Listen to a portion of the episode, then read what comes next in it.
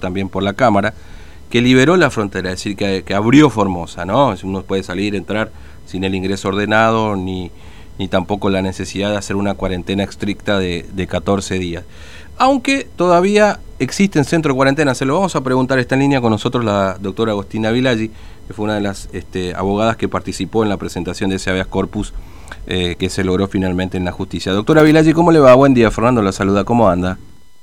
Hola, Leandro, buen día. Eh, perdón, buen día, un gusto. Bueno, gracias por atendernos. Eh, bueno, efectivamente, bueno, más allá del cumplimiento, digamos, que está dando la provincia, en todo caso, es la primera pregunta, ¿cómo está cumpliendo la provincia este fallo? ¿Todavía existen centros de cuarentena funcionando, doctora Vilaggi? Sí, bueno, mira, nosotros ahora estamos recibiendo denuncias, por así decirlo, de la gente que ingresa. El primer problema que estamos teniendo es la entrega de los resultados de los PCR. Mm. ¿Sí? Hay gente que ha ingresado hace tres días y todavía no tiene el resultado cargado en el sistema de mi portal, que es el único sistema que, que ellos comunican los resultados. Eh, nosotros lo que estamos haciendo ahora es justamente haciendo un relevamiento de datos de todas esas personas que están con esa mm. con esa imposibilidad de poder salir del domicilio porque si no tenés el resultado tu PCR no puede salir y hay gente que que realmente vino por justamente dos o tres días a Formosa, que vienen en Corrientes o Resistencia, les queda cerca, entonces aprovechan y vienen dos o tres días y bueno, resulta ser que, que se encuentran aislados de nuevo. ¿sí? Si bien lo hacen en su domicilio, eh, se está desvirtuando la, la, la, libre circulación que garantiza tanto el decreto como, como el fallo. Esa es la, la primera irregularidad que nosotros estamos notando en cuanto al ingreso ordenado y administrado. Entiendo que para eso puede haber un, sinfín de, soluciones, como por ejemplo exigir directamente que la persona venga con un PCR, así también alivianar un poco el trabajo de, del, equipo sanitario, porque me imagino de la alta demanda que debe haber, o bien también establecer eh, por justicia sí un, un plazo máximo de, entrega de, de resultado, que es lo que nosotros estamos evaluando hacer en, en estos momentos. Claro. Eso por un lado. En cuanto a los centros de aislamiento, sí, por supuesto, siguen habiendo centros de aislamiento en toda la provincia. Calculamos que, que hay aproximadamente, según nuestro relevamiento de datos que hicimos, hay 50 centros de aislamiento, sí, o CAP, mm. que son los que alojan a los contactos estrechos o a los casos positivos. Los, los CAS serían los de casos positivos. Eh, más o menos entendemos que que hay unas 2.000 personas o más o menos aisladas por contactos estrechos o, o, o, ser, em, eh, perdón, eh, casos positivos. Claro. O sospechoso eventualmente, digamos, ¿no? ¿Cómo? O, o, casos sospechosos, es decir, que por ahí alguna, de algún contacto estrecho, etcétera, ¿no? Casos sospechosos, eh, así que nosotros en cuanto... Nosotros habíamos hecho una primera presentación en el mes de enero ante mm. la justicia federal solicitando el cese de estos aislamientos compulsivos en estos centros. Eh, es el expediente 36 que hoy, hoy ya llegó a la Corte Suprema de Justicia de la Nación eh, y que también la doctora Belén López Macelo tiene en sus manos para resolverlo porque bueno, nosotros ahí habíamos pedido el cese, se logró una flexibilización en cuanto a los menores y a los adultos, sí porque también intervino la, la defensoría del niño eh, y bueno se logró esa pequeña flexibilización pero bueno nosotros obviamente digamos el planteo que nosotros habíamos efectuado era directamente el tema de que no no se efectúe un aislamiento compulsivo mm. a los contactos estrechos o casos positivos sino que se evalúe o se o se o, sea, o, que sea voluntario, pero realmente voluntario, no lo voluntario que ellos dicen, que es que te entregan un papel al momento de ingresar y que uno supuestamente otorga su, mm. libre consentimiento. Ahí me detengo un ratito, porque esto lo tienen que saber también los oyentes, porque usted seguramente pudo haberlo, lo pudo leer, pero bueno, yo se lo comenté también un poco a los oyentes. Eh, esta organización Human Rights Watch eh, advirtió con, ese, con esa declaración jurada que se le hace firmar a la gente, eh, un detalle que es importante, que también ustedes lo han dicho, pero me parece interesante hacerlo. Primero que no es tan voluntario, digamos, si uno no firma, eh, hay consecuencias, ¿no es cierto? Entonces hay como una cierta coacción. Ahora también existe una suerte de, en el caso de los contactos estrechos, de el Estado se quita toda responsabilidad, ¿no? Como diciendo, nosotros no somos responsables. Si, por ejemplo, yo doy negativo y resulta que alguien da positivo y me contagio en un centro de cuarentena, el Estado no es responsable de esto. ¿Qué es lo que hacen firmar en definitiva con esa declaración jurada, ¿no es cierto? Esa declaración jurada es terrible, de, todo lo que dice, los puntos que dice, es de un contrato de adhesión. Mm. Es, que vulnera la voluntad real de, del firmante, ¿no? Porque aparte lo, uno lo hace bajo bajo una presión tremenda que es cuando cuando te van a buscar a, a tu domicilio. A ver, eh, a mí me pasó, yo cuando me, me, comentaron que tuve COVID, mm. Eh, que ni siquiera me entregaron mis resultados, fueron a tocarme el timbre a mi casa, me quisieron llevar a, eh, a un centro de, de aislamiento. Bueno, yo tengo dos hijas menores a mi cargo, pero igual lo tuve que judicializar. Igual tuve que presentar una habeas corpus porque ni siquiera quieren cumplir su propio protocolo. Mm. Hay mucha gente mayor de 60 años que está aislada en un hotel.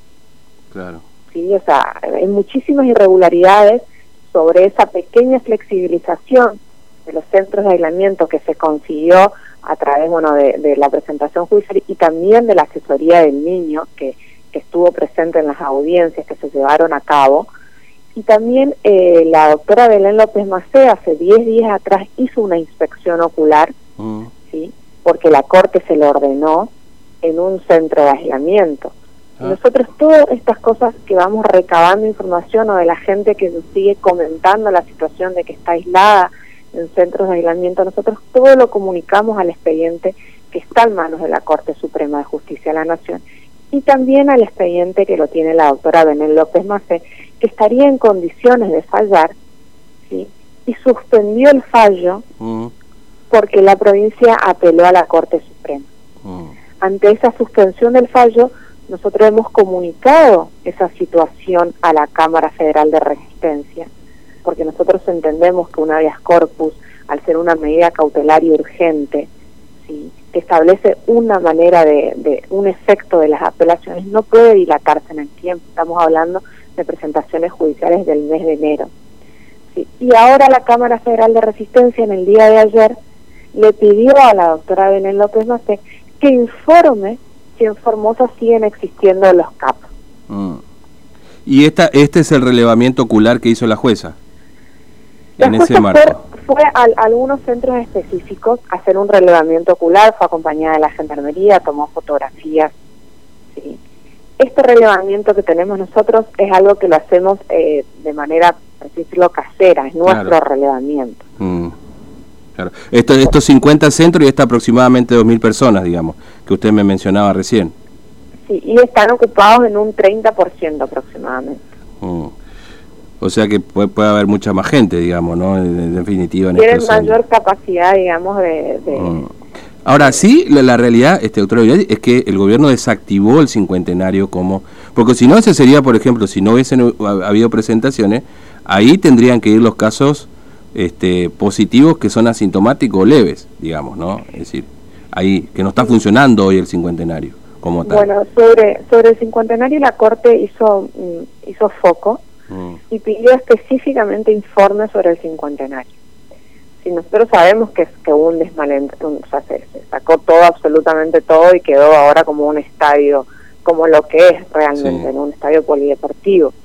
Eh, incluso la, la Fiscalía de Estado elevó fotografías al expediente de la Corte para demostrar que, que eso había, había terminado ese centro de aislamiento pero eso no quita que hayan muchísimos otros centros de aislamiento y que no estén en buenas condiciones o que simplemente la persona no quiera ir y no se le respete su voluntad. Mm, claro. Eh, ahora, el que ingresa sí no tiene que hacer, no tiene que ir a un centro preventivo. El que ingresa fuera de la provincia. El que ingresa fuera de la provincia, no, tiene que ir al domicilio a esperar el resultado. El tema es ese, como te decía anteriormente. El tiempo que están, están mm. tardando en cargar los resultados que llama poderosamente la atención, porque cuando uno se hizo pago, casi siempre entre las cuatro o seis horas uno ya tenía su, su resultado cargado en el sistema. Mm. Y bueno, también el monopolio del Estado de querer manejar ellos, solamente ellos, el, el sistema de, PCR. ¿no? Claro, sí, sí, sí. Este, bueno, entonces están mirando ustedes con atención todo esto y eventualmente la posibilidad de agregar algún, algún habeas corpus más y, y por supuesto también lo que vaya a definir la Corte con, con respecto a estos centros, digamos, ¿no? A estos centros preventivos. Bueno, la Corte ya dictó un fallo, sí, donde pedía, a la provincia de Formosa que adecue las medidas sanitarias a los estándares constitucionales. Nosotros lo que, lo que hicimos fue decirle a la, ah, y le pidió también, por supuesto, eh, información sobre el cincuentenario y otros centros de aislamiento. También mm. estuvo muy interesada en las cuestiones escuelas.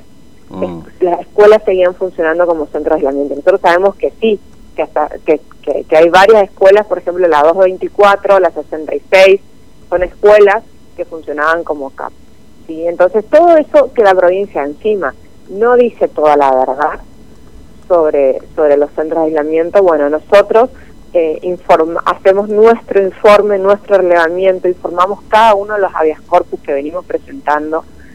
Y todo eso va a la Corte y a la Cámara Federal de Resistencia, que son las, los, los, los cuerpos superiores, digamos, a, a, la primera instancia. Bueno, y estamos esperando que la doctora Belén López Macé eh, falle y no que haya suspendido. La verdad que la semana pasada suspendió el dictado del fallo. Bueno, ante esa, ante esa situación, por supuesto, nosotros lo apelamos a la Cámara Federal de Resistencia y como le comentaba recién, la Cámara pide informe a la, a la jueza. Claro, que estamos a la espera porque ese fallo es un fallo de, de alcance colectivo. Mm. Y nosotros le planteamos como alcance colectivo solicitando directamente el cese de esos centros de aislamiento de manera compulsiva compulsiva, como te decía yo, porque violenta la voluntad del, del aislado ante la firma de un contrato de adhesión que de voluntario no tiene nada. Mm. Eh, doctora Vilalle, gracias por su tiempo, muy amable, que tenga buen día. Muchas gracias Fernando, un saludo. Un saludo, hasta luego. Bueno, la doctora Agostina Vilalle, que forma parte del equipo de abogados que han presentado estos habeas corpus, eh, que bueno liberó finalmente el ingreso a la provincia y que estábamos comentando desde hoy temprano porque, bueno, ante la llegada de la Semana Santa, que es el primer fin de semana largo, con este nuevo protocolo, lógicamente, bueno, hay cierta expectativa de lo que pueda llegar a ocurrir con el movimiento, ¿no? Por un lado, la preocupación del gobierno eh, por el movimiento y la eventualidad, consecuencia que puede llegar a tener esto entre los que ingresan, los que egresan y vuelven a ingresar, este, entonces, eh, y por otra parte esto, digamos, ¿no? Los centros de aislamiento que todavía existen, están, no es que eh, quizás hoy han tenido, han, no están en el foco, digamos, ¿no? Porque obviamente al no tener ingreso ordenado, la gente que ingresa directamente ya no va a un centro. Pero bueno, todavía hay 50 centros preventivos con 2.000 personas que están en aislamiento aproximadamente y una presentación que todavía está este, pendiente por parte de la justicia, más allá que la jueza hizo inspecciones oculares a pedido de la Corte, por bueno algunas cuestiones como ese documento, esa declaración jurada que, Human Rights Watch, una de las organizaciones, la ha cuestionado justamente por eso, porque de voluntario primero no tiene nada. ¿no? Porque te dicen, bueno, usted firma acá y si no quiero firmar, y van preso, más o menos, ¿no? Una cosa así. O se le arma una causa judicial, etcétera. Y por otra parte, el Estado se desliga de toda la responsabilidad si eventualmente uno que, mm, como caso sospechoso o, o, contacto estrecho, básicamente, este, te resulta negativo y cuando va se contagia adentro, digamos, como ha pasado en Juan Pablo II, por ejemplo. Si nosotros no tenemos nada que ver, dice el Estado con eso, pero el Estado es el que te pone ahí. Entonces el Estado se desliga de la responsabilidad, el gobierno se desliga de la responsabilidad, pero es el propio gobierno que te termina poniendo en ese lugar. Entonces ahí hay, eh, en esa declaración jurada, que por supuesto es, es bastante, de, insisto, de voluntario, tiene poco y nada, nada diría. Bueno, hacemos pausa, 31 de las 9, ya estamos.